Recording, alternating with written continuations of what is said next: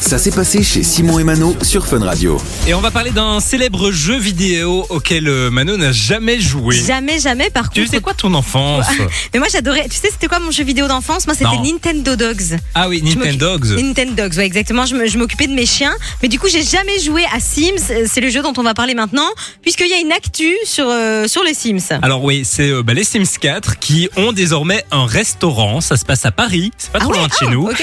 Et vous allez pouvoir euh, bah, déguster les repas qu'ils préparent dans les Sims en fait. Mais alors, est-ce qu'ils préparent des repas particuliers dans les Sims Mais en Parce fait, que moi tu je disais joue à la tout version l'heure que- gratuite, donc ils font juste des assiettes. Mais visiblement, ils font des, des trucs un peu particuliers.